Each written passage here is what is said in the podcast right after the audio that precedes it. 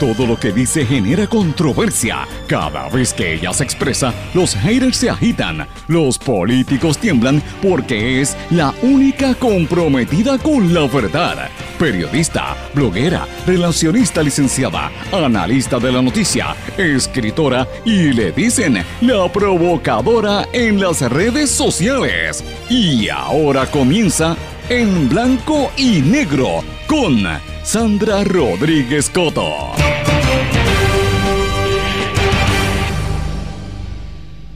Un poco de perspectiva sobre lo que significa la visita del presidente Joe Biden y la historia boricua. Converso hoy con los profesores Miguel Rodríguez López y Marí Ramos Rosado.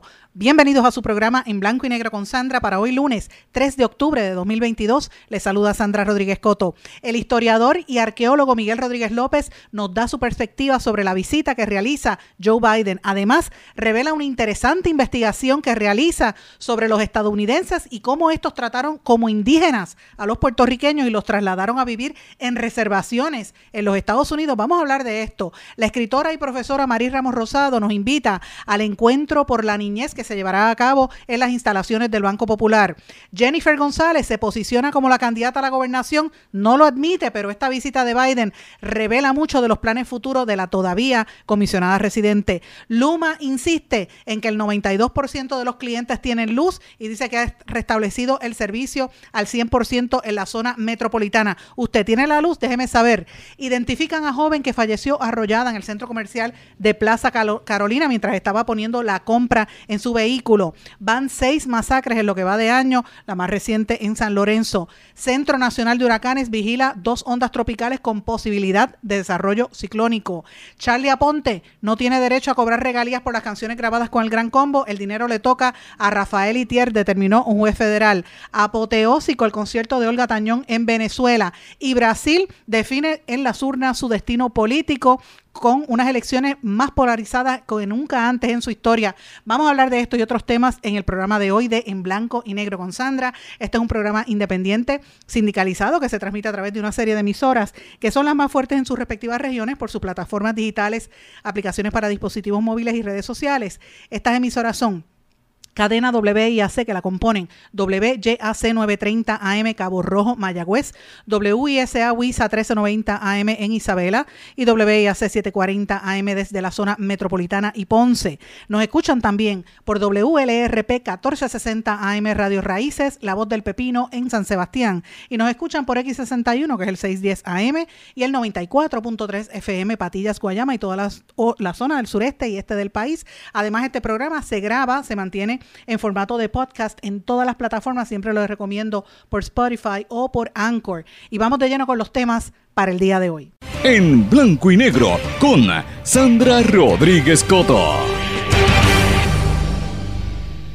Muy buenas tardes y bienvenidos a esta edición de En Blanco y Negro con Sandra. Espero que estén todos muy bien, que hayan pasado un buen fin de semana, recargados de energía y pendientes a lo que está pasando con la visita del presidente de los Estados Unidos, Joe Biden. Una de esas visitas de pisar de mosca, como dicen, pero que se da en un contexto histórico eh, a cinco años del paso del huracán María. Un día, precisamente como hoy, hace cinco años, fue que nos visitó el expresidente Donald Trump y esto no es casualidad sino causalidad, podríamos decir, porque eh, no solamente estamos reviviendo en gran medida, grandes partes de nuestro país han revivido el terror y el horror de haber experimentado los vientos y las inundaciones provocadas por un huracán, en este caso Fiona, pero también recordamos que estamos en un momento coyuntural a nivel económico y político y para los Estados Unidos eh, se le va, se le va la vida a los demócratas que tienen que tratar de hacer campaña, no solo en Puerto Rico, sino de aquí también en el estado, van de aquí para el estado de la Florida, donde vive más de un millón de puertorriqueños. O sea, que, que se den un contexto geopolítico interesante con muchas cosas que están ocurriendo también en nuestro entorno, más allá de, del territorio de Puerto Rico como colonia de los Estados Unidos, también en nuestro entorno caribeño y nuestro entorno regional. Vamos a hablar de noticias de lo que está ocurriendo en Venezuela, lo que está pasando en República Dominicana, en Brasil, que están las elecciones. Bueno, usted sabe lo que pasó en las elecciones. O sea, muchas noticias que están ocurriendo que no se dan en un vacío, mis amigos. Los vamos a estar conversando en el día de hoy. Si escucharon los titulares, venimos con un programa bien, bien interesante con diversidad de voces y, y unos planteamientos un poco distintos a lo que usted va a estar escuchando por ahí en el resto de los medios. Pero quiero comenzar de lleno porque son muchas las informaciones, eh, comenzando eh, nuevamente con el tema de lo que ha pasado durante este fin de semana. más adelante voy a darle un resumen de las noticias de este fin de semana, pero eh, obviamente todavía hay regiones en Puerto Rico que no tienen el sistema eléctrico, aunque mucha gente dice que sí, Luma asegura que el 100% de la zona metropolitana ya lo tiene y que casi el 95% del país, pero yo todavía recibo llamadas y mensajes de sobre todo la zona oeste, Cabo Rojo particularmente, que estaban, los comerciantes estaban muy molestos.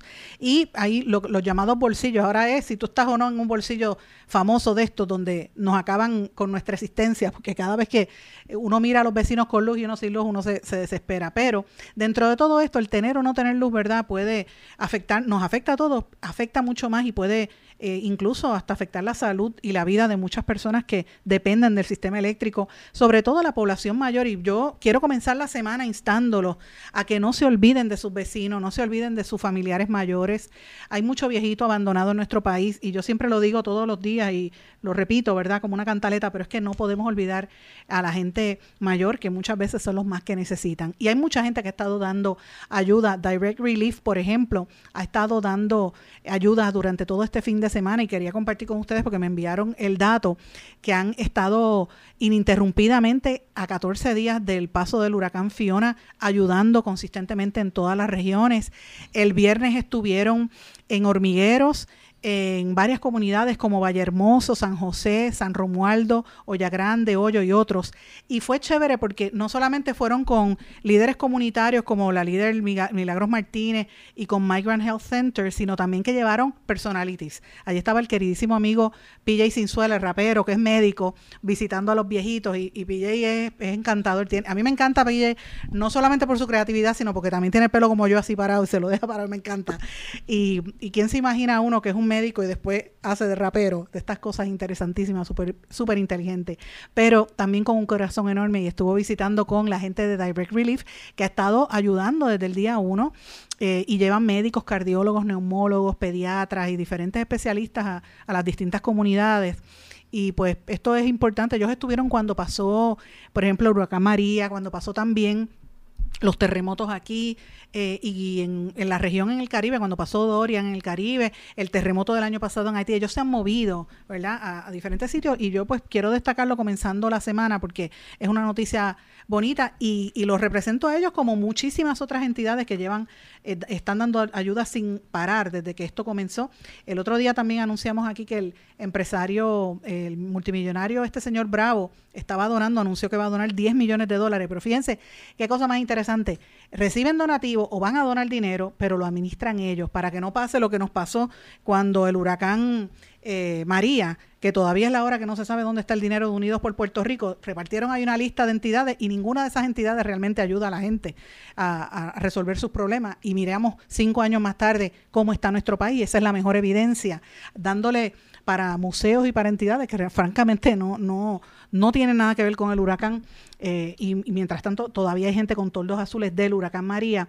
Y yo quiero comenzar la semana llamando la atención, ¿verdad? Una, una noticia que pasó un poquito inadvertida la semana pasada. Eh, además de lo de que, supuestamente se le quemó y después dijo que no, los archivos en recursos naturales, que eso lo tengo en el tintero, señores, no se me ha olvidado y eso es importante. Lo recuerdo para que usted no se le olvide. Pero también tenemos que recordar eh, la noticia esta de que eh, de buenas a primeras el gobernador le mandó gente y nombró una gente de fortaleza a manejo de emergencia. Mm, eso a mí me huele raro y, le pido a los periodistas que están cubriendo, que para eso le pagan ustedes como empleados, vayan a, y pregunten, indaguen. ¿Qué está pasando ahí? No es normal que la, que la fortaleza quiera controlar manejo de emergencia y toda esa operación. ¿Qué está pasando allí? ¿O es que empiezan ya a soltar los fondos federales y hay o hay cuestionamientos o es que quieren controlar el flujo de, flujo de fondos federales y no le ponen unidos por Puerto Rico, sino que lo hacen internamente? Esas son preguntas que hay que contestar y lo vamos a estar trabajando en los próximos días. Pero quiero de entrada hablar de la visita del presidente Joe Biden. Vamos a estar hablando muchísimo de eso en los próximos días. Hoy todos los políticos y los analistas y los analistas han estado hablando del tema, pero yo quiero darle otra perspectiva de qué representa esta visita para Puerto Rico precisamente a cinco años del paso del huracán María. Bueno, mis amigos, y para poner un poquito en perspectiva actual, historiográfica también, de nuestro trasfondo cultural, la visita del presidente Biden, he querido traer a un querido amigo que es historiador y, es arqueólogo, Miguel Rodríguez López, que ustedes lo han escuchado aquí, y lo traigo al programa porque mucha gente me escribe que lo vuelva a traer, que lo quieren escuchar, y estoy pensando decirle que venga por lo menos una vez cada semana o cada dos semanas a, a compartir diferentes temas porque a la gente le encanta lo que él habla. Bienvenido en Blanco y Negro con Sandra, Miguel. Pues muchos saludos a ti, a tu radio escucha, Sandra. A mí me encantan estos programas donde la gente lo escucha y, hay una nueva forma de ver las cosas, ¿verdad? Creo que está promoviendo eso entre tus seguidores también. Sí, no, y la gente le, gusta porque también es importante poner un poco la perspectiva de nuestra historia, el trasfondo. Y casi siempre cuando, cuando hablan de historia, ay, la gente lo ve como algo súper pesado. Y no, la historia es fascinante, es como, es como lo cuenten, ¿verdad? Como tú lo narres. Y yo creo que tú eres fascinante en eso. Sí, sí, yo siempre digo que no es tan, eh, lo importante es no solamente los datos históricos, la información histórica, sino cómo se, cómo se cuenta la historia y, qué importancia tienen unas cosas y qué importancia tienen otras. Y yo creo que lo, he probado con mis estudiantes, ¿verdad? que salen encantados de las clases de historia y me dicen, jamás pensamos que esta clase iba a ser así. Así que pues Miguel, en, en, todo el contexto, todo lo que ha estado pasando Puerto Rico estos últimos meses y, las últimas semanas puntualmente después de, Fiona para acá, esto ha sido terrible. Y ahora venimos con la visita a cinco años de que nos tiraran papel toalla al presidente Trump, viene otro presidente, Biden. Eh, ¿Qué te parece? Mira, yo creo que viendo un repaso precisamente de la historia, aquí los últimos dos presidentes han llegado críticos para el pueblo de Puerto Rico pero no ha sido, fíjate, para, para, para darle una mano con sinceridad, sino es como eh, eh, todo el mundo lo dice, ayer mismo también, que son viajes políticos, ¿verdad? Políticos para ellos, para sus intereses políticos, desde la perspectiva de ellos como presidente de Estados Unidos, no por como eh, para ayudar en alguna manera o acelerar los trámites de las ayudas del desastre que hemos tenido. Pero, y, y la preocupación de algunas personas, ah, pues vamos a hacerle entonces tenemos que hacerle una nueva estatua a cada uno de los presidentes, a Trump, a, ahora a Biden que venga. Y yo creo que, es una eh, perspectiva muy muy pobre esa, en, las condiciones que dan esos viajes. Eh, no, no, no, no es una perspectiva que ayuda. A mí me parece que, lamentablemente nos están cogiendo de bobo, ¿verdad? Como somos parte de, del fichero político norteamericano, ahora las elecciones ahora de medio término ahora en noviembre, y, vienen a, acumular puntos tanto aquí como en Florida. Mira, yo siempre recuerdo, y, estoy de acuerdo contigo en ese planteamiento, porque yo recuerdo que, que mami y papi siempre me cuentan que ellos vieron cuando eh, Kennedy vino a Puerto Rico y que iba en el carro por la Valdoriotti. Siempre me, me acuerdo esa, esa, esa anécdota de cuando lo veían y cuando vieron que él vino con la esposa, con Jacqueline Kennedy en aquel momento. Sí, pero él tenía una relación distinta con Muñoz Marín en aquel momento eh, y, y, pernoctó en la fortaleza. Pero de ahí para acá yo no he vuelto a ver otro otro presidente que esté más tiempo. pero incluso en aquel momento, yo recuerdo, yo soy mayorcito, ¿verdad? Más, más que tú, y recuerdo esa que a Caserío Torres lo pintaron, las paredes quedaron para, eh, esas fueron eh, para que, lo viera pintadito y todo, pero dejaron las las paredes de atrás y de las laterales sin pintar. Y lo comentó, ¿verdad? Que Perdón, perdón, un momento, Miguel, que está entrecortándose la llamada. Que me dice que estaban pintando el, eh, pintando por el por el frente, pero los laterales los dejaron feos. Exactamente, sí, y todo el mundo decía, bueno, déjame ver si eh, pasan al presidente aquí para que pinten también y arreglen la, la, avenida. Yo me imagino que en estos días estarán haciendo eso mismo en Ponce o en el sur de Puerto Rico, ¿verdad? Para que, aunque estamos en un saliendo de, de, la, la cosa terrible del azote del huracán Fiona, pero para que vea, ¿verdad? Ponce encendido, eh, dicen que anoche estuvo la, la brigada de Luma trabajando por Ponce para que eran luz todo el, todo el pueblo, ¿verdad? Como darle un show, eh, ¿verdad? Eh, lo, de aquí también un show es lo que va a hacer, lo que va a hacer el presidente también, obviamente. Así que no, no veo mucha sinceridad de, ni, de, ni del presidente ni de, ni de, ni de los que lo van a recibir aquí tampoco. La semana pasada yo conversaba con el presidente de la Cámara de Comercio que calladito en esta ocasión, a diferencia de presidentes anteriores, Miguel, eh, que en otras ocasiones la Cámara de Comercio y la, y la Asociación de Industriales, por ejemplo, iban a Estados Unidos abiertamente a cabildear y a hacer campaña, etcétera, y lo anunciaban con bombos y platillos. En esta ocasión están callados y de hecho hicieron una reunión el sábado este pasado, no el anterior, de 18 sectores, de líderes de sectores comerciales, para exigirle, ellos fueron los que citaron a la Junta de Control Fiscal, porque la Junta ha estado prácticamente ausente de esta crisis. O sea, ¿dónde está la, Junta hablando después del huracán María? ¿Tú lo has escuchado? En absoluto, nada. Exacto. Realmente, eh, yo creo que realmente nosotros estamos pasando desapercibidos, o ya no somos un, Puerto Rico ya no es una ficha política en el, Caribe. Eh, eh, están desarrollándose otro, otra, otra eh, geopolítica en el Caribe. Yo veo, por ejemplo, nuevas relaciones que se están desarrollando con el gobierno de Venezuela. Eh, este intercambio de, precios de precios que hubo ahora mismo en estos días. Así es. Y están la cuestión del petróleo, hasta puedo poner, ¿verdad? Olga Tañón acaba de dar un concierto grandísimo allí en el Poliedro, que llama. Sí, Caracas, y había miles y miles de personas, y es la primera vez que va un, un, cantante, ¿verdad?, a ese nivel.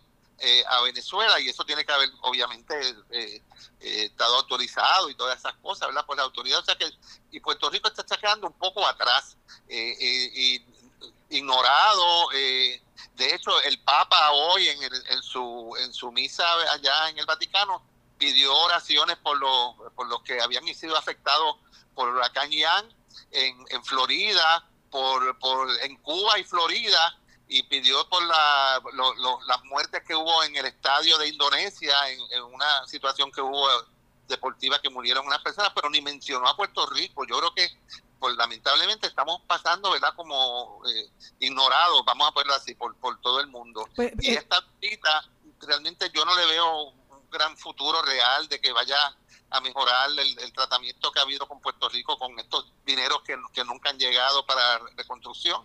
Y estamos, yo creo que mis estudiantes, por ejemplo, están eh, sentidos, dicen, una vez terminen de estudiar, algunos de ellos nos vamos, nos vamos para otro sitio en Puerto Rico, ¿verdad? No hay mucho futuro y realmente ellos lo ven así, ¿verdad? No, uno puede convencer de que ojalá que fuera diferente, ¿verdad? Pero es una situación realmente trágica. Y entonces vienen a hacer ahora el, show este de visitar a Ponce. Eh, creo que van a ser cuatro o cinco horas nada más, no es una cosa, ¿verdad? Que, que va a estar de verdad viendo los detalles y las cosas. Es algo, una, un viaje. Sí, pero...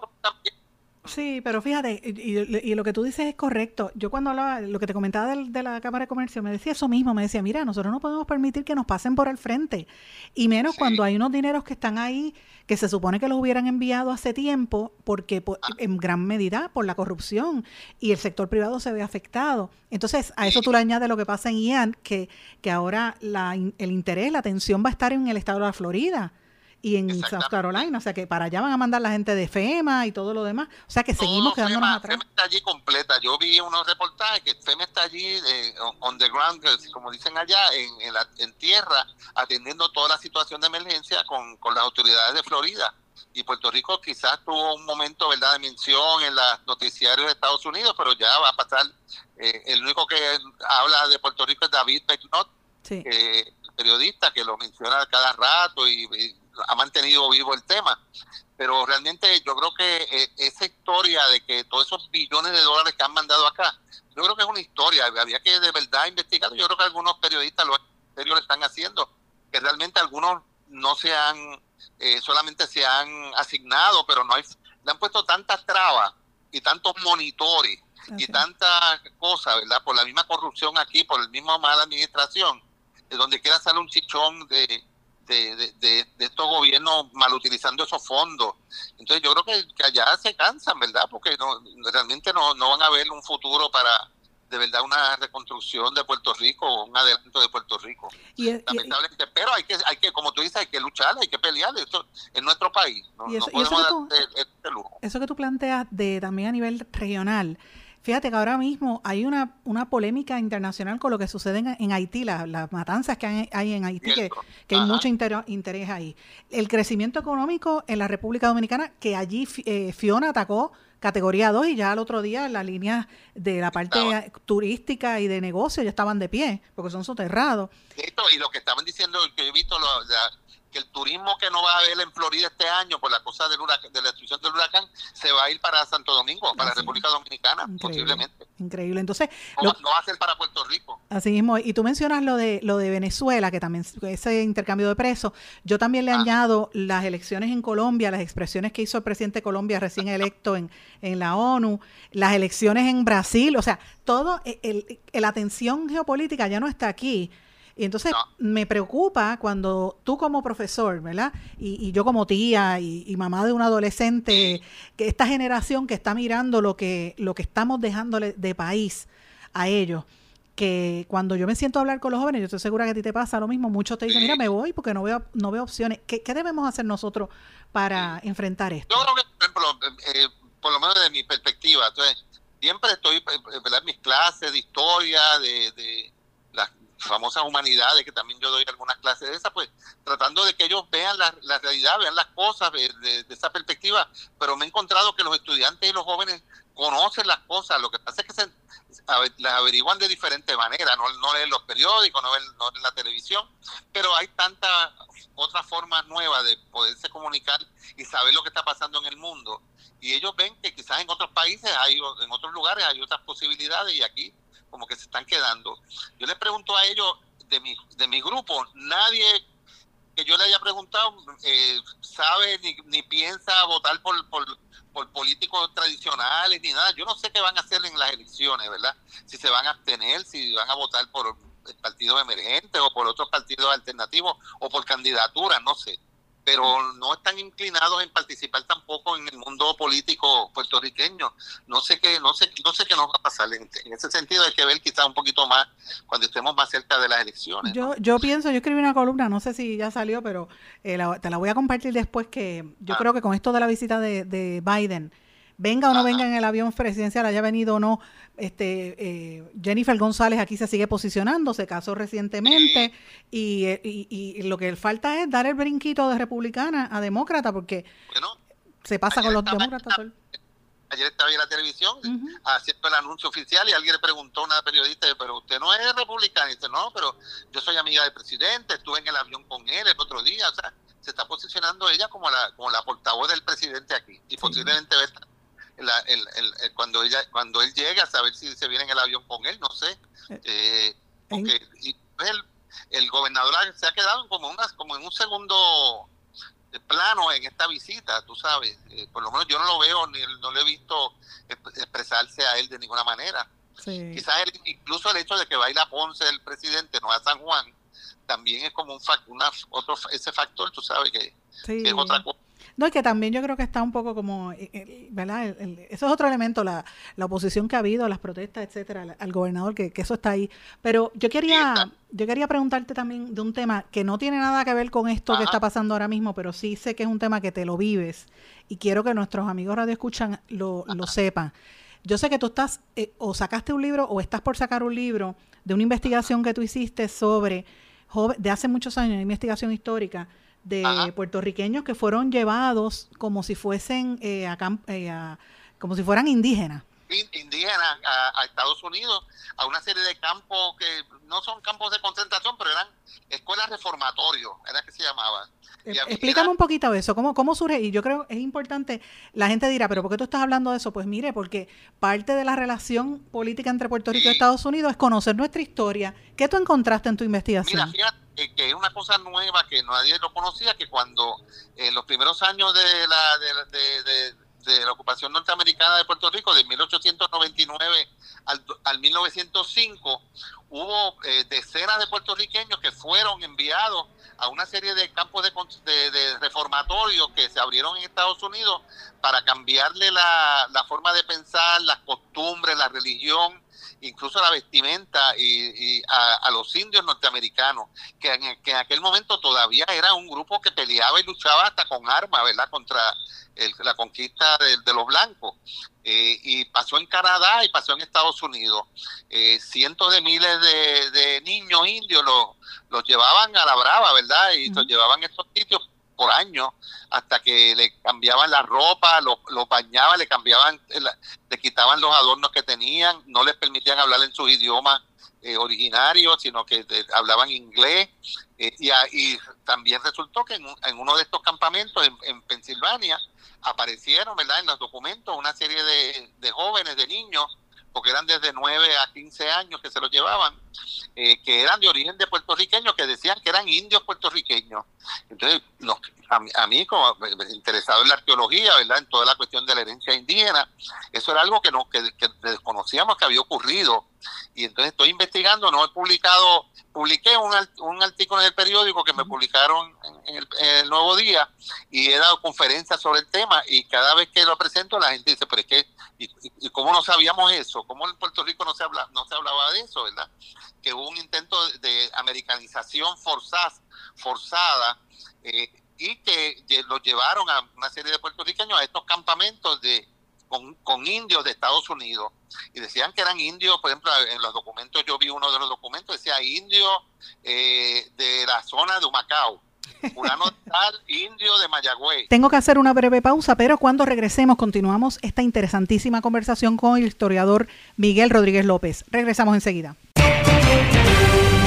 No se retiren, el análisis y la controversia continúa en breve, en blanco y negro, con Sandra Rodríguez Coto.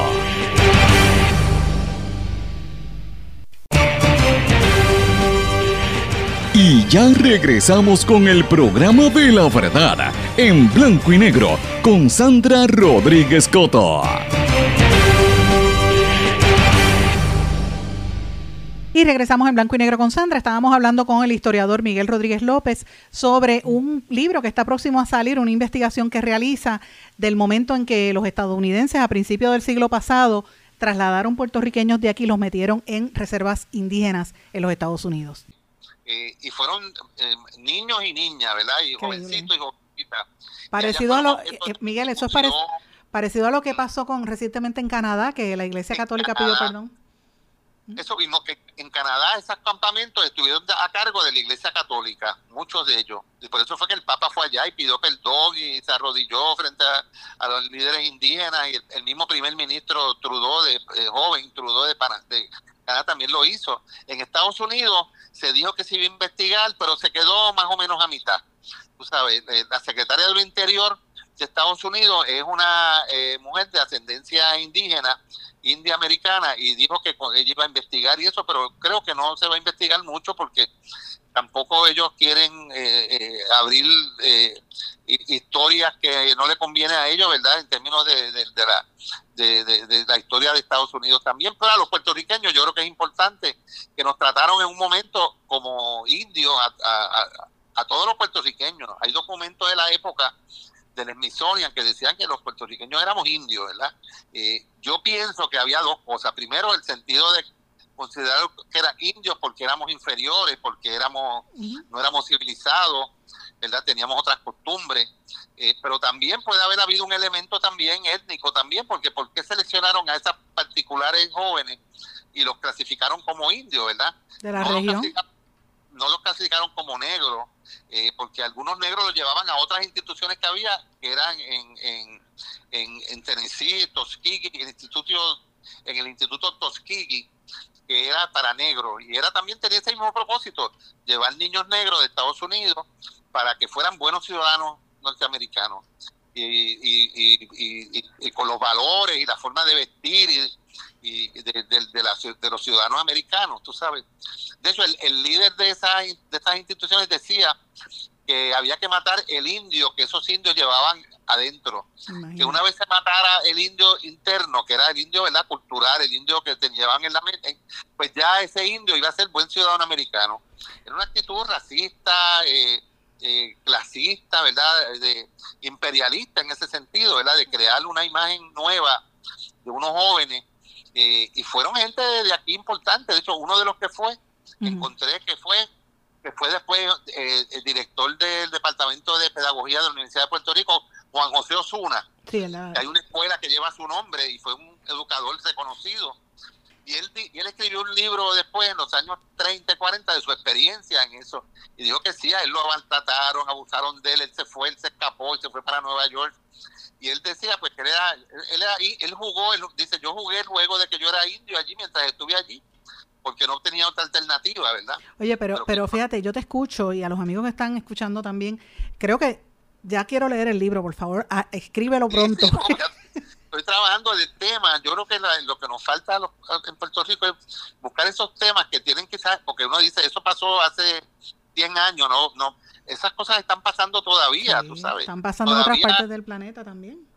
Sí, mira, yo vi las declaraciones del presidente cuando ayer dijo en Casablanca que venía para acá, dijeron, vamos a, nosotros vamos a ayudarlos a ustedes, eh, eh, no los vamos a dejar solos, estamos pendientes de ustedes, habla de ustedes y nosotros, tú sabes, no es que somos parte de ellos, nosotros somos diferentes, ¿verdad? Y, creo que es el, tratamiento que siempre nos han dado a nosotros en Estados Unidos, que somos diferentes, somos un pueblo diferente, indio o caribeño o como sea, ¿verdad? o negro, o negro también. O negro, sí que, somos y, que, que, necesitamos ayuda porque somos siempre, ¿verdad? Miguel, eh, y te pregunto una cosa, con eso que estás investigando, para los amigos que están escuchando también, eh, ¿hay alguna correlación? Porque fíjate, eso fue a principios del siglo, me dijiste, entre 1800... entre 1899 a, a 1905, fue por seis años. Después se acabó porque dijeron que, lo, que no iban a llevar más indios de Puerto Rico porque los indios de Puerto Rico daban mucho, mucho que hacer se metían en lío y entonces protestaban y no sé qué cosa, entonces dejaron de reclutar puertorriqueños para eso. Oye, pero es interesante también porque fíjate, si tú coincide, porque en los primeros 20 eh, años del siglo, yo diría primeros 15 años del siglo XIX, cuando llegó el doctor Rhodes aquí, fue más o menos, para los 20, más o menos, que hizo los experimentos científicos que, que, le, que mató un montón de puertorriqueños inyectándole cáncer.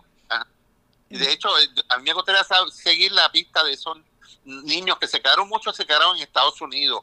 A mí me llamó, cuando yo escribí la columna en el periódico, me llamó una señora de California, puerto, de origen puertorriqueño, y me consiguió mi teléfono por, alguna razón, yo creo que en las redes, y me llamó y hablamos porque ella decía que su abuela fue una de las que llevaron allá de supuestamente India. Oh, y ella ella llegó a hablar con su abuela, pero su abuela le contaba barbaridades de las cosas que ocurrían allí.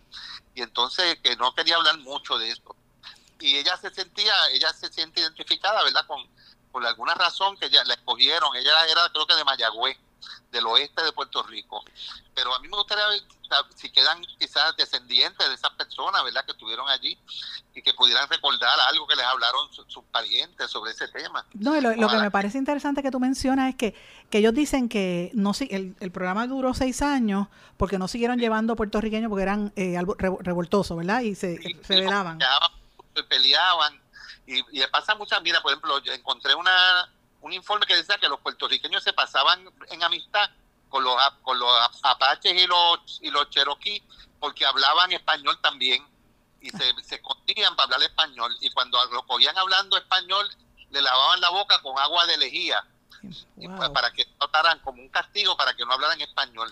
Y entonces había como cierta afinidad entre unos grupos de indios que eran de allá de Nuevo México y Arizona, porque allí, también hablaban español los indios. Sí, porque estaban en la, en, la, frontera, ¿verdad? Ahora, te iba a preguntar algo, fíjate qué cosa, porque desde el siglo desde final, yo diría desde el siglo XIX, han habido migraciones grandes de puertorriqueños, particularmente a Nueva York, etcétera. Eso, esos viajes habrá coincidido con esos primeros grupos de puertorriqueños que fueron a viajar allá, a trabajar en, en Nueva, eh, particularmente en Nueva York, en, el noreste, noreste. Eso me gustaría averiguar eso, a ver, porque eso no, eh, ahí, ahí aparecen las listas de los nombres, pero solamente los nombres y algunas tarjetas eh, que aparece información de, de, ellos, ¿verdad? Interesante que para los indios de Estados Unidos, en, en el fichero, aparecen fotos, le tomaban fotos antes y después, cuando entraban, y tú veías los indios con los, adornos, con los adornos en el cuello, en las orejas, en los penachos y todo. Y de, tres años después, eh, con, vestimenta americana, ¿verdad? El chaquetón y qué sé yo, peinadito y qué sé yo, como cambiado. ¿verdad? Igual, pero los de puertorriqueños no aparecen en esa foto. Ah, no hay fotos ¿no hay fotos de puertorriqueños? No, no está, están las fotos de grupo. Hay un grupo que dice Puerto Ricans, tú sabes, que el porque en la hoja decía tribu o nación a la que pertenece, dice Puerto Rico. Qué interesante. Esto, esto es fascinante. Y, yo, y la gente dirá, ¿por, ¿por, qué tú traes a hablar de esto cuando viene el presidente Biden? Pues precisamente por eso, porque son aspectos de nuestra historia que yo creo que son importantes, hay que respaldar estos trabajos que están haciendo personas como tú, Miguel, verdad, honestamente, porque es, eh, redescubrir unos aspectos de Puerto Rico. Ahora mismo que los taínos, aquí hay, aquí hay poblaciones que siempre decían que los indígenas taínos, ¿verdad? La, la, historia decía que, habían desaparecido. Nos queda taínos, yo tengo indígena taíno del mío, que será, y, y conozco gente que tiene 20, 25% de, de, DNA mitocondrial indígena, tú sabes. Tengo 9% africano también, o sea que también africana es algo que se esconde en Puerto Rico, también es, el estudio de, de genético ha salido también a relucir eso, tú sabes. Y esto, es, esto es interesantísimo porque plantea un redescubrir de nuestra historia de, diferente, míralo de una, de, una óptica diferente. Yo creo que nosotros estamos cansados, ya Puerto Rico tiene que ver su otra historia, ¿verdad? En una ocasión, en los años 60, 70, hubo eh, un grupo de historiadores que empezaron a hablar de la otra cara de la historia. Yo recuerdo, ¿verdad? Eh, Marcia Rivera, y, varios, Lidia Milagro González, yo recuerdo algunos nombres así, están mirando la historia obrera, la historia, pero también nos queda todavía mucha historia oculta que investigar de personajes de nuestra historia que desconocemos y que yo creo que siempre nos hemos quedado con la historia oficial, ¿verdad? La historia que, está en los libros, eh, los que pudieron hacer unos libros y la versión oficial. Y la historia tal y como, como pasa siempre hay que revisarla y hay que tener tener otra perspectiva, ¿verdad? La microhistoria, la historia de las comunidades, eso es algo relativamente nuevo que se está haciendo. Y también yo como arqueólogo, también en la arqueología, porque tenemos unas imágenes, ¿verdad? Pero las realidades a veces de las excavaciones nos dan otra información adicional que hay que darla a conocer. Importante, bueno. tenemos que, ¿cómo se llama? Eh, eh, los estudiantes están receptivos para eso, sí, ¿no? para ver otra otra otra dimensión de la historia que hasta ahora no ha salido. Y yo creo que, la, que, en momentos como hoy, donde está el presidente Biden por ahí, y todo el mundo está hablando de estatus y de los temas y de la relación con Estados Unidos, eh, eh, quise traerte precisamente por eso, Miguel, porque también hay que reafirmar quiénes somos y entender de dónde salimos, de dónde somos para poder movernos a cualquier lugar, ¿verdad? O, movernos ya sea eh, a, nivel de estatus, pero más que nada a nivel como sociedad, porque uno tiene que conocer quiénes somos, ¿verdad? Y, tenemos que tener una imagen nueva, por ejemplo, de lo que qué quiere decir la, identidad puertorriqueña, qué quiere decir eh, la nacionalidad puertorriqueña. Pues nosotros tenemos un país enorme, eh, diaspórico, ¿verdad? Nueve millones somos. Nueve millones, o qué sé yo, desde Estados Unidos y Canadá hasta España y Sudamérica, que hay puertorriqueños, mi hija vive en España y, ella se siente puertorriqueña parte de, grupos puertorriqueños allá. Y, y, eso, creo que somos un país diaspórico, como llaman algunos de ellos, que, tiene más población fuera que adentro. Sí, un poco como le pasa al pueblo de Israel también, que la gente, hay, gente que, que no reconoce, hay diáspora de que, mire, eh, a lo que se refiere es precisamente a eso, que más de la mitad está fuera de aquí. Y yo, yo, visito mucho Chicago y hablo con los jóvenes de allá que nunca han visitado Puerto Rico de tercera, cuarta y quinta generación y tienen sus nombres puertorriqueños, hasta nombres indígenas, a veces se ponen y se tratan de afirmar su, su herencia. Claro, a veces han perdido el idioma español, pero lo hacen en inglés también y es válido también. Y escriben poemas en inglés o afirmativos. Yo creo que ya el inglés, en mi época, cuando era joven, yo me acuerdo que decía que ser puertorriqueño era cuestión de idioma. El que no habla español yo creo que eso ya está superado también, Sí, es que todo va evolucionando y yo yo siempre recuerdo cuando era en la, en la, adolescencia, cuando estaba en la universidad, eh, los poetas del, del, del, New Yorkers Café, de Puerto Rican Poets en Nueva York y, y toda esa toda esa generación de profesores que nos ponían a pensar y bueno, ¿quién, quién dice que ellos no son puertorriqueños? Son, tienen que ser lo más que nosotros porque están defendiendo su identidad en un país extraño. Viera, no sé si tú lo conoces. por supuesto, fue, sí, fue profesor, por supuesto, lo conozco. Bien importante y era yo me acuerdo haber hablado con él y era tan puertorriqueño como fuera, se expresaba en inglés y en español lo que le saliera, ¿verdad? A veces, una mezcla, ¿verdad? igual que otro otro mundo también eh, cultural que, que se desarrolló en Chicago y hasta en Los Ángeles por allá en California qué sé yo todo hasta tenemos gente hasta en hasta, hasta en Hawái por allá tenemos descendientes de Puerto Rico. Así muy pues yo creo que lo que estás haciendo es maravilloso Miguel. Para la gente que quiera seguirte dónde te puedes seguir en las redes sociales bueno yo estoy en Facebook eh, en Miguel Rodríguez López me pueden ver ahí en la página y entonces en en, en, Twitter y en Instagram. Este, mi nombre es arroba Sol de Jayuya, que yo uso, ¿verdad? el, el, handle, sí, el nombre del Sol de Jayuya. Muy bien. Sol de Jayuya, que la gente piensa que yo soy de Jayuya, no, pero es mi símbolo indígena, ¿verdad? Como el Sol de Jayuya, que se ha convertido en uno, símbolo, uno de los símbolos internacionales de puertorriqueñidad. Una vez yo estaba con una camiseta del Sol de Jayuya, precisamente, ¿verdad? El petroglifo este famoso que hay en Jayuya, está puesto en las Canarias. Y de momento alguien me grita de lejos, ¿tú eres puertorriqueño? Y yo dije, sí, pero ¿y cómo tú lo sabes? Dice, porque tiene el sol de Ayuya ahí en la camiseta. yo también soy... Y yo dije, caramba, fíjate qué interesante que se han convertido los símbolos indígenas nuestros como símbolo de identidad, más, más allá, ¿verdad? Y ella lo vio de lejos y sabía que eso era indígena de Puerto Rico, ¿sabes? Interesante. Pues vamos a, vamos a estar hablando mucho sobre esto y tienes un compromiso para que sigas viniendo al programa para que hablemos de temas porque la gente me, me, lo pide, la gente me lo pide. No, y tengo muchos temas que he ido trabajando de historia y de, la arqueología también, que son cosas novedosas que la gente ni tenía, ni tiene idea de que, de, estas cosas nuevas de, la historia y la arqueología. que vamos a dar Sí, vamos a seguir viniendo aquí. Muchísimas gracias, Tera Miguel. Bueno, tu programa y a tu, a tu audiencia, pues espero que, me invites de nuevo. Sí, ya, ya está, es un, compromiso. Este era el profesor, historiador, arqueólogo, profesor ahora mismo en la Universidad Ana Geméndez, estuvo muchos años en el Centro de Estudios Avanzados de Puerto Rico y el Caribe, fue rector allí también, así que tiene una experiencia vasta, fue también cercano, muy cercano a don Ricardo Alegría, así que estamos ah. hablando con grandes ligas en, la cultura puertorriqueña en nuestra historia. Gracias por estar con nosotros. Agradecido por la invitación siempre. Gracias. Regresamos enseguida. No se retiren, el análisis y la controversia continúa en breve, en blanco y negro, con Sandra Rodríguez Coto. En mi pueblo se chinchorrea bien duro. Aquí me cubre mi plan médico y en tu pueblo también. En mi pueblo es donde tenemos las mejores vistas. Aquí cubre mi plan médico y en el tuyo también. En mi pueblo se goza de verdad. Aquí me cubre mi plan y en tu pueblo también. Plan de salud Menonita en todo Puerto Rico. El plan médico que te cubre con una extensa red de médicos, especialistas y laboratorios. Además, te cubre en el hospital de tu preferencia en cualquier lugar de Puerto Rico. Plan de salud Menonita.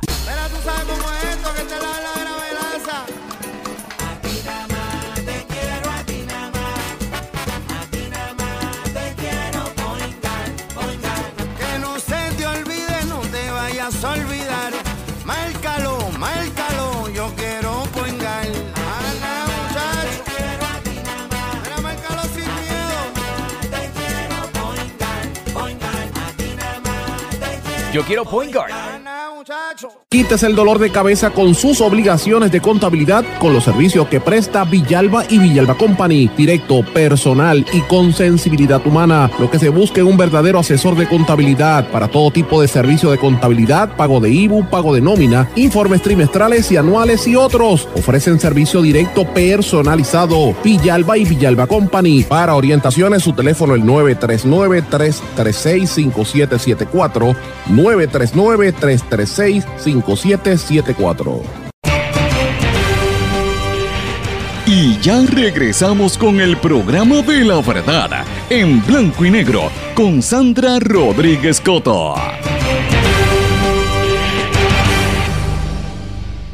Regresamos en blanco y negro con Sandra. Bueno, mis amigos, si ustedes se fijan, no he querido hablar mucho sobre la visita de Biden porque mucho de eso vamos a estar anunciándolo y analizándolo mañana y en las próximas horas, pero sí hay un aspecto que los quiero invitar a que vayan y busquen en Eiboricua la columna que publiqué en horas de la tarde de ayer, la, pueden encontrar también en mi blog, la titulo Jago, la candidata, y haya llegado o no en el avión con Biden, la realidad es que Jennifer González a todas luces se está perfilando como la líder del Partido Nuevo Progresista y está dejando bien atrás al gobernador Pierluisi. Vamos a estar viendo mucho de esto y tengo la sensación, y es lo que yo estoy planteando en esta columna, de que Jennifer González va a dar el brinco del Partido Republicano a los demócratas. Ella tiene una relación de hace muchos años, amistad, de amistad con Biden, pero si usted se fija en las acciones de Jennifer González en los últimos meses y en los últimos años, además de que está rodeada, su director de campaña es del Partido Demócrata, a mí no me cabe la menor duda de que ella va a hacer un cambio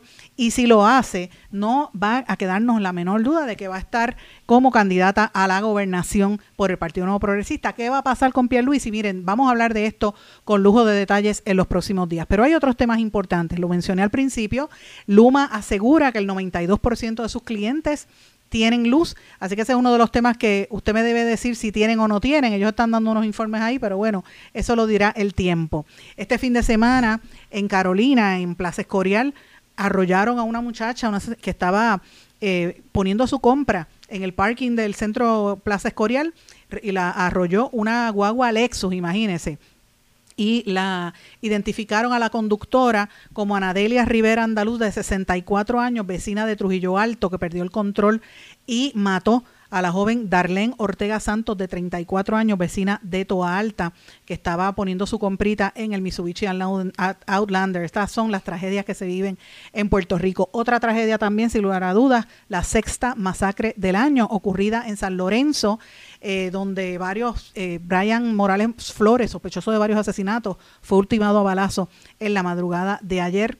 Eh, y pues eh, otra vez volvemos a estas noticias terribles, otro asesinato que también hubo en Loíza, eh, muchas cosas que están ocurriendo en Puerto Rico que no lo quieren mencionar, pero están ocurriendo allí. También el tema de el Centro Nacional de Huracanes que está emitiendo una vigilia, una vigilancia, ¿verdad? De vigila dos ondas tropicales con posibilidad de desarrollo ciclónico. Hay que estar muy atentos a esto porque las veo bien cerca de Puerto Rico y así fue como esto si uno se pone a mirarlo bien, así fue como pasó eh, Fiona, que la gente como que no le prestó atención hasta que de momento dice, pero espérate, no, no, no viene para acá, así que tenemos que estar atentos, no haga mucha compra porque la, primero que está carísima y segundo que se le va a dañar, lo primero que se va a ir es la luz, así que sepa que por ahí viene. Señores, cambiando el tema, las elecciones de Brasil, ustedes saben que, que Lula eh, va, él es el que va a vencer, obviamente, y, y la situación con Lula y Bolsonaro es bien candente. Yo les pido que presten atención a esa elección histórica porque cambia el escenario político en esa región de Sudamérica y me parece bien interesante las dinámicas que se están viendo en el, en el, en el hemisferio sur de este continente, de este hemisferio, ¿verdad? El continente completo de las Américas, eh, que recientemente hubo la elección en Colombia y ahora la, lo que está ocurriendo en Brasil me parece súper interesante. Y al otro lado del mundo, en Europa, después de que murió la reina Isabel en Inglaterra, ahora mismo hay una situación con la gente que la economía está tan y tan mal que lo están atribuyendo, se lo están atribuyendo eh, con, ¿verdad? Con, con la cuestión de que ella pues desde que murió el, el nuevo rey no funciona y ellos están quemando las facturas de electricidad y de servicios públicos para protestar por la subida de los precios. Eh, dicen Don't Pay UK, esa es la campaña, no paguemos. Y aquí en Puerto Rico se está gestando una campaña para no pagarle a Luma también, oigan eso, ese es un tema interesante. Quiero mencionar también que el cantante Charlie Aponte, que ustedes saben que es una de las mejores voces que ha tenido Puerto Rico y en la salsa más todavía por año. Yo le tengo mucho aprecio a Charlie, lo, quiero un montón. Eh, Charlie, eh, pues se fue de con las peleas que siempre tenía Rafael y en el gran combo con los mismos cantantes de allí se tuvo que ir, pero llevó y reclamó eh, las regalías por las canciones que él hizo famoso, pero el juez federal, eh, un juez federal determinó que no, que le, le, corresponden a Rafael Itier como dueño de la orquesta. Así que eh, los cientos de canciones que hizo famoso eh, Charlie Aponte, esto lo determinó el juez federal Jay García Gregory. Otro de los asuntos que me parece también importante que quería traer, y lo mencionó un poquito Miguel hace un rato, es lo que está pasando con Olga Tañón. Olga Tañón estuvo en Venezuela presentándose en el poliedro, fue un éxito arrollador. Y yo le, los invito a que vean los vídeos de ella, fue una cosa eh, impresionante.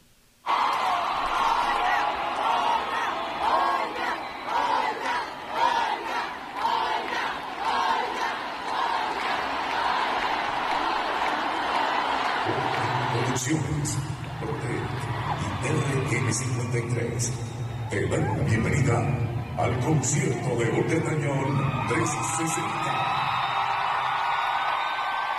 Fíjense cómo reacciona la multitud, ¿verdad? Eso es impresionante. Olga Tañón hizo lo propio en Cuba. Recuerden que ella viajó a Cuba y después fue que eh, Obama hizo la visita, después de Olga haberse presentado en Cuba fue que eh, Beyoncé estuvo allí, ustedes recordarán también. Así que estas, estas movidas no se dan en vacío. Después, yo creo que hay unos acercamientos a Venezuela interesantes. Esto de, de los presos políticos que soltaron el otro día, el, intercambio de presos también tiene mucho que ver con este cambio e, en el escenario político.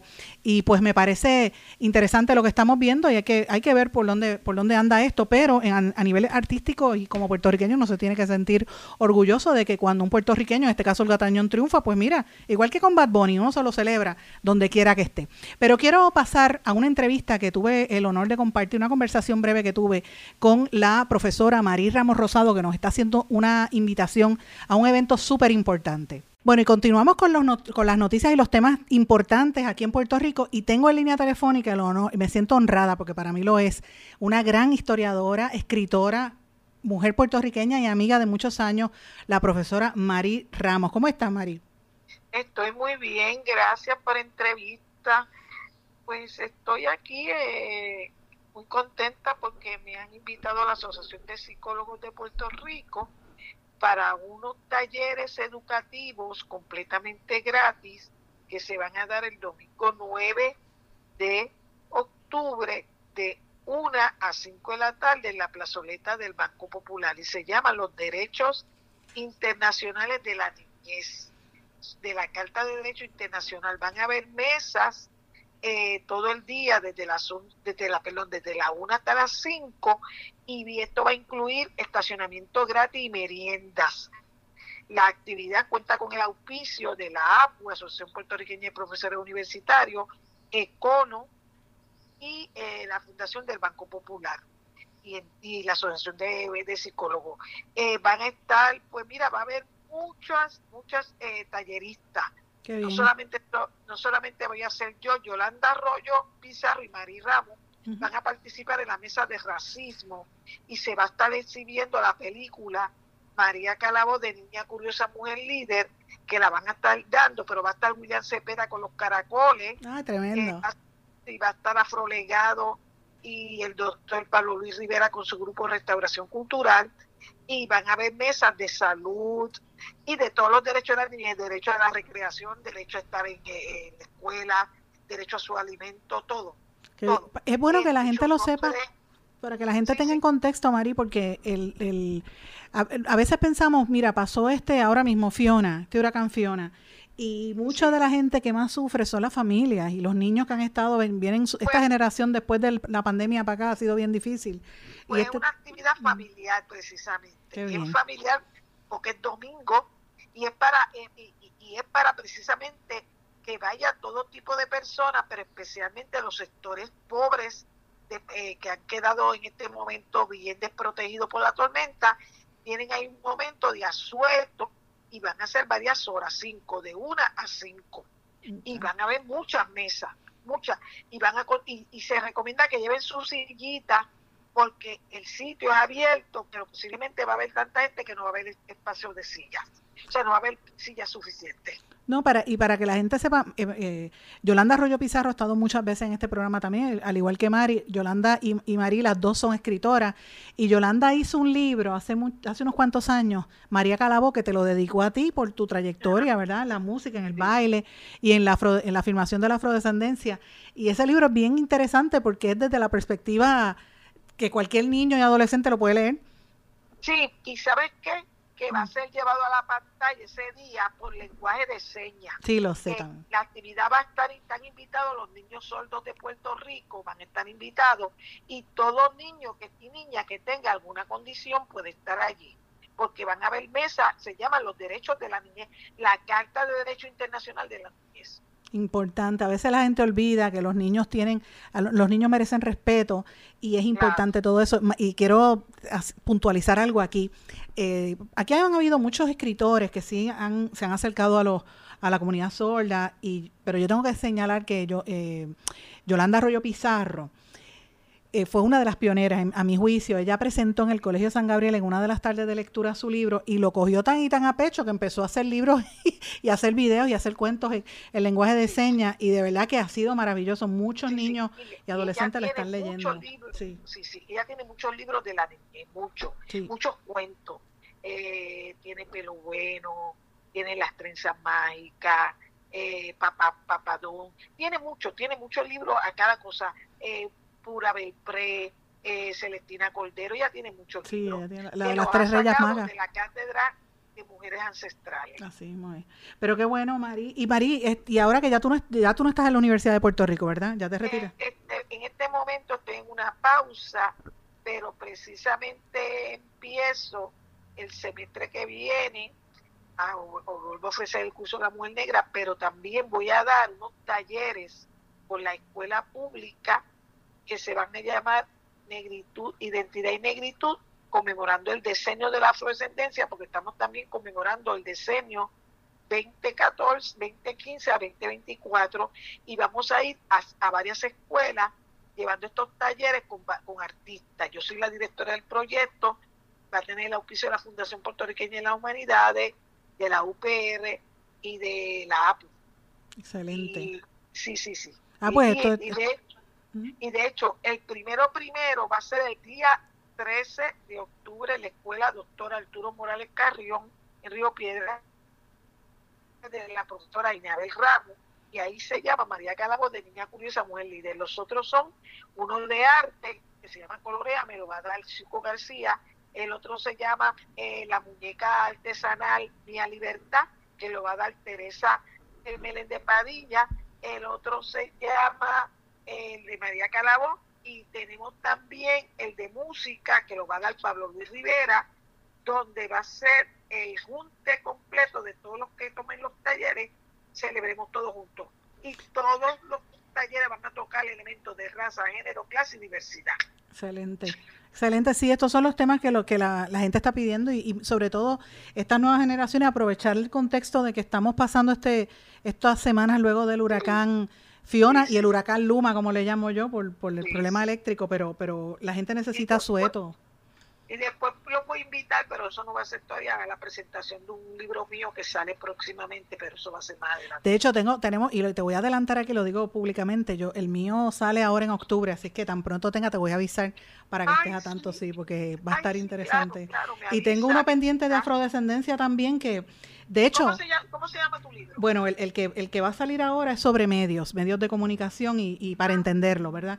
Pero tengo uno de afrodescendencia que te lo quiero mostrar y no, no lo voy a decir públicamente, pero te lo voy a mostrar para que lo, para que lo leas antes Está bien. de, de narrativos y ensayos. Y entonces tengo, también quería mencionarte, y lo, lo voy a decir públicamente, solamente una sola, yo creo que de las mi- amigas mías una sola lo sabe. Yo tengo una colección, Mari, de, de muñecas negras en trapo, que na- muy poca gente la ha visto, pero tengo de, de diferentes pa- países. eh, hasta de México, que yo he viajado, países de, de Centroamérica, he traído estas muñecas y muñecas hechas aquí en Puerto Rico. Mi abuela las hacía y las tengo todas guardadas. Las tengo en un baúl, un día de esto las enseño.